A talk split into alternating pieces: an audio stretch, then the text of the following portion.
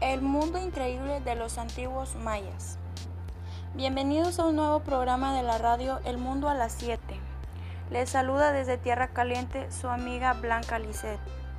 La diversidad cultural es una fuerza motriz del desarrollo, no solo en lo que respecta al crecimiento económico, sino como medio de tener una vida intelectual efectiva, moral y espiritual más enriquecedora ya que una cultura es lo que nos permite sentirnos parte de un grupo, aquello que nos vuelve parecidos y que nos une. En este programa haremos un recorrido por el mundo durante el cual visitaremos la cultura maya. Para iniciar, hablemos sobre la localización de la cultura maya. Se desarrolló en el sureste de México, en los estados de Yucatán, Campeche, Quintana Roo, Chiapas y Tabasco prácticamente todo Guatemala, Belice, la parte occidental de Honduras y en El Salvador, abarcando más de 300.000 kilómetros cuadrados. Continuamos mencionando el periodo que abarcó esta cultura. La historia de los mayas tiene una duración de casi 3.500 años abarcando desde la época preclásica hasta la época posclásica. Ahora conozcamos sobre su idioma. Principalmente practicaban más el idioma yucateco, el cual lo hablan aproximadamente 900.000 personas en esta región.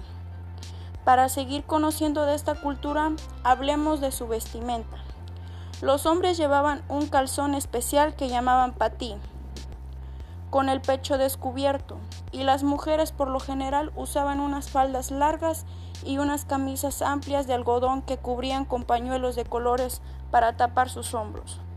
Prosigamos con sus juegos tradicionales.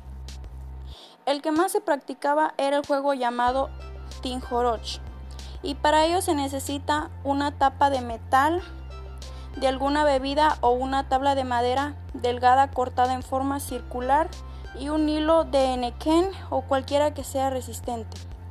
Primero se realizan dos orificios a la tabla o corcholata en el centro y se hace pasar el metro de hilo. La diversión comienza cuando se practica en equipos de 2 a 5 personas girando el tinjoroch al mismo tiempo. Gana quien mantenga la corcholata girando el mayor tiempo posible. ¿Y tú, te animarías a jugarlo? Esto sería todo por hoy.